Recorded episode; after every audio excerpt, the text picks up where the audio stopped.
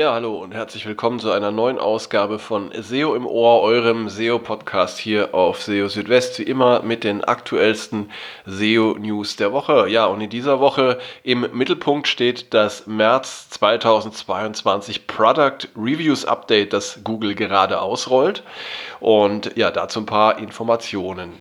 Außerdem natürliche Sprache in den Suchanfragen auf dem Vormarsch, User Engagement laut Google kein Ranking-Faktor und warum Google scheinbar immer weniger Seiten indexiert. Ja, all das in äh, dieser Ausgabe von SEO im Ohr. Schön, dass ihr dabei seid. Und fangen wir gleich an mit dem, ja, mit dem aktuellen Update, das Google gerade ausrollt, und zwar das März 2022 Product Reviews Update. Vielleicht erinnert ihr euch, es gab schon mehrere dieser Updates. Äh, das letzte Product Reviews Update fand statt im Dezember des letzten Jahres, ist also noch gar nicht so lange her. Und ja, anscheinend hat Google jetzt also auch da so einen äh, Rhythmus eingeführt, regelmäßig solche Updates durchzuführen, wie es ja auch bei den Core Updates stattfindet, mit dem Unterschied, dass die Product Reviews Update äh, in ihren Wirkungen und in ihrer Reichweite ja etwas enger sind äh, als jetzt die Core-Updates. Bei den Product Reviews-Updates geht es, wie der Name schon sagt, um ja, Bewertungen, um Tests von Produkten. Das bedeutet, wenn ihr auf eurer Website ja, Produkttests durchführt, Ranglisten, Produktranglisten erstellt und so weiter, das fließt ja auch so ein bisschen in, das, ähm, in den Affiliate-Bereich rein. Wenn ihr sowas tut, dann könnten diese Updates für euch von Bedeutung sein. Aber Vorsicht, im Moment immer noch nur für englischsprachige Suchanfragen, so wird es zumindest mal, oder für englischsprachige Seiten, so ist es richtig. Ähm, das hat Google so kommuniziert. Das heißt also, ähm, für anderssprachige Seiten, wie zum Beispiel auch deutsche Produkttestseiten, kommt das Ganze noch nicht zur Anwendung. Aber ähm, wir wissen ja, dass Google solche Updates ähm, bzw. solche Anpassungen der Algorithmen äh, immer mal wieder erst für Englisch ausprobiert und das dann nach und nach für weitere Sprachen ausrollt. Und genau das hat Google jetzt auch wieder im Zusammenhang mit diesem Update kommuniziert, dass es eben auch für andere Sprachen kommen soll. Heißt für euch, Ihr solltet also jetzt schon auf die Best Practices zu äh, Product Reviews und Produkttests achten. Jedenfalls noch ein paar ähm, Facts jetzt zu diesem Product Reviews Update. Es wird gerade ausgerollt und ähm, Google hat geschrieben, dass das ein paar Wochen dauern kann, bis das Ganze abgeschlossen ist. Das heißt also, wir gehen mal davon aus, dass das so, ja, wahrscheinlich irgendwann äh, erste oder zweite Aprilwoche dann durch sein wird.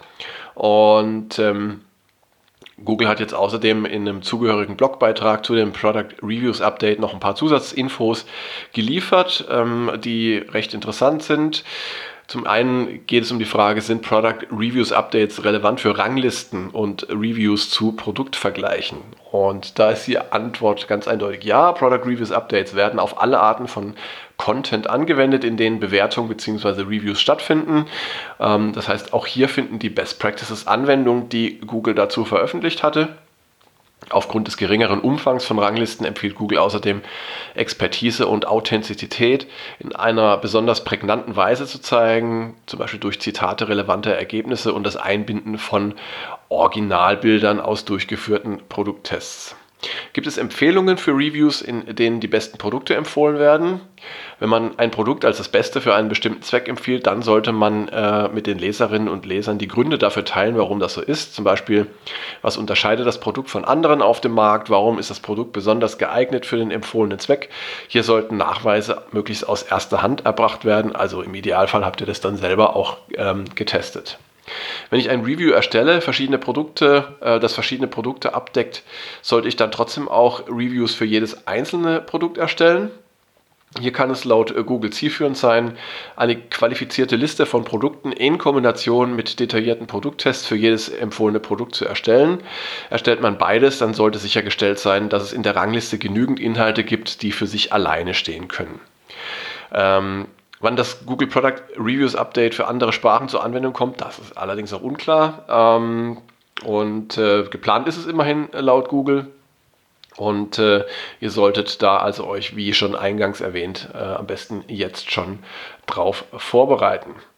Ja, kommen wir zu einem anderen Thema. Und zwar hat äh, es bei Google einen Blogbeitrag gegeben zum ja, 25-jährigen Suche-Jubiläum von Danny Sullivan.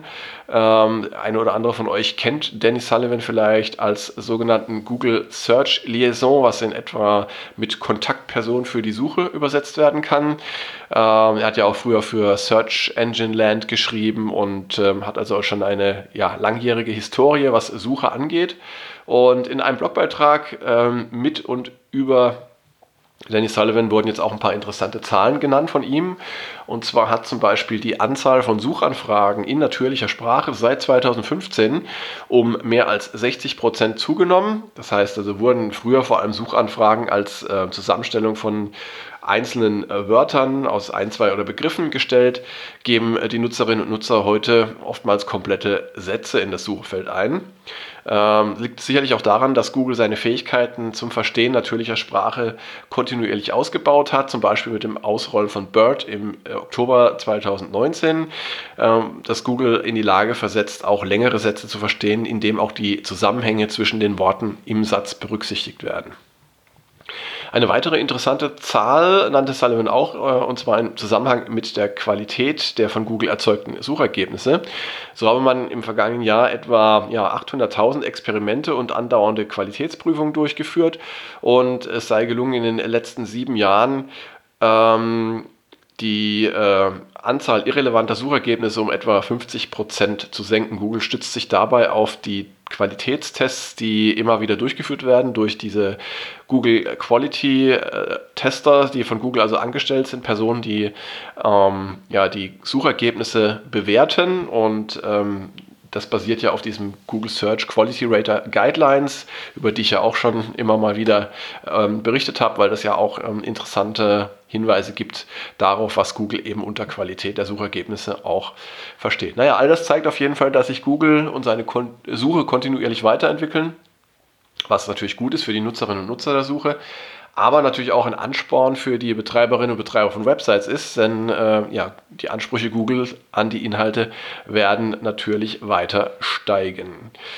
Ja, äh, apropos Qualität. Ähm, John Müller hat jetzt gerade äh, erklärt, warum scheinbar immer weniger Seiten indexiert werden. Ähm, ich weiß nicht, ob es euch auch so geht, aber mir persönlich kommt es so vor, als ob die Beschwerden über ähm, zu späte oder ausbleibende Indexierung von Seiten in letzter Zeit immer mehr zugenommen haben. Das sieht man also in verschiedenen Foren, sozialen Netzwerken und Twitter und so weiter. Und ähm, entweder indexiert Google Seiten also gar nicht oder es dauert länger. Ähm, oder die Indexierung klappt nur, wenn man äh, sozusagen von Hand äh, da noch äh, unterstützt äh, durch das URL Inspection Tool in der Google Search Konsole und dann URLs zum Indexieren einreicht. Ähm, ja, Google hatte erklärt vor einiger Zeit, dass die normale Indexierungsquote einer Website bei nur 30 bis 60 Prozent liege. Also es ist völlig normal, dass nicht alle Inhalte indexiert werden. Allerdings ähm, kann es auch noch weitere Gründe geben, äh, die dazu führen können, äh, äh, dass Google eine Seite nicht indexiert. Und darum ging es in den Google Search Central SEO Office Hours vom 18. März. Darin sagte John Müller also, dass er ähm, dass viele Websites in technischer Hinsicht sehr gut aufgestellt seien, ähm, auch Sitemaps, interne Links und so weiter, das sei bei diesen Websites gut aufgestellt und organisiert. Ähm, aus Crawling-Sicht würden die Ansprüche im Hinblick auf die Inhalte jedoch immer weiter ansteigen. Und immer mehr Menschen würden Inhalte erstellen, die zwar technisch okay seien, aber aus Qualitätssicht nicht äh, wichtig genug für die Suche äh, sind. Das heißt, es handelt sich zwar nicht um Spam, aber eben auch nicht um fantastischen Content.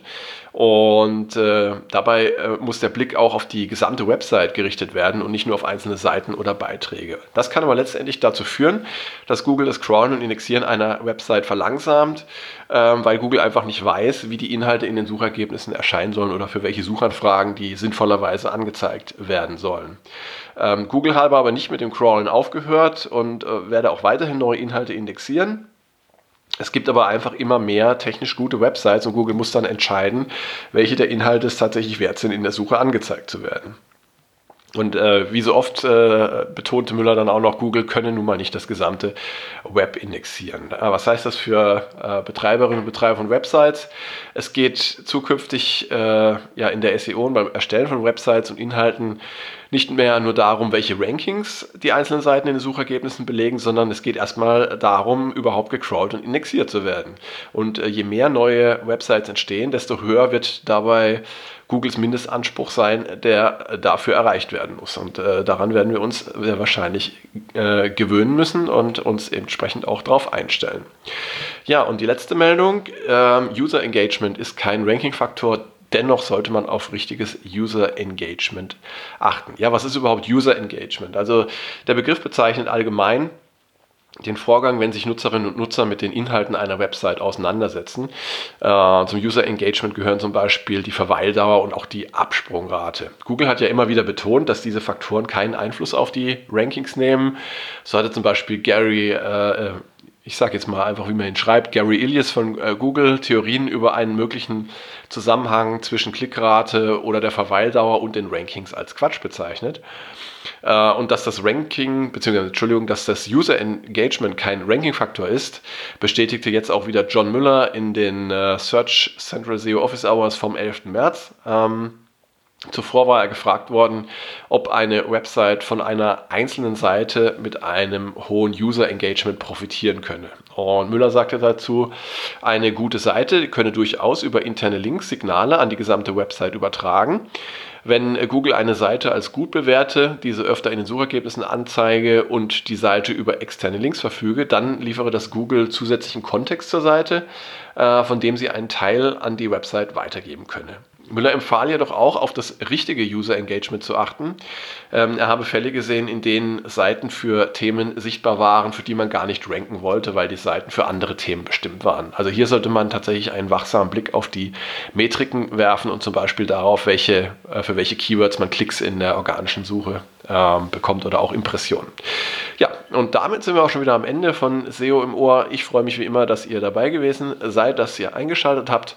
Wie immer an dieser Stelle der Hinweis, wenn ihr Fragen habt, wenn ihr Kritik äußern wollt oder Themenwünsche, dann schreibt mir gerne ähm, entweder per Mail an info.seo-südwest.de oder kontaktiert mich über die verschiedenen sozialen Netzwerke, über die ihr mich erreichen könnt. Welche das sind, seht ihr auch auf SEO Südwest.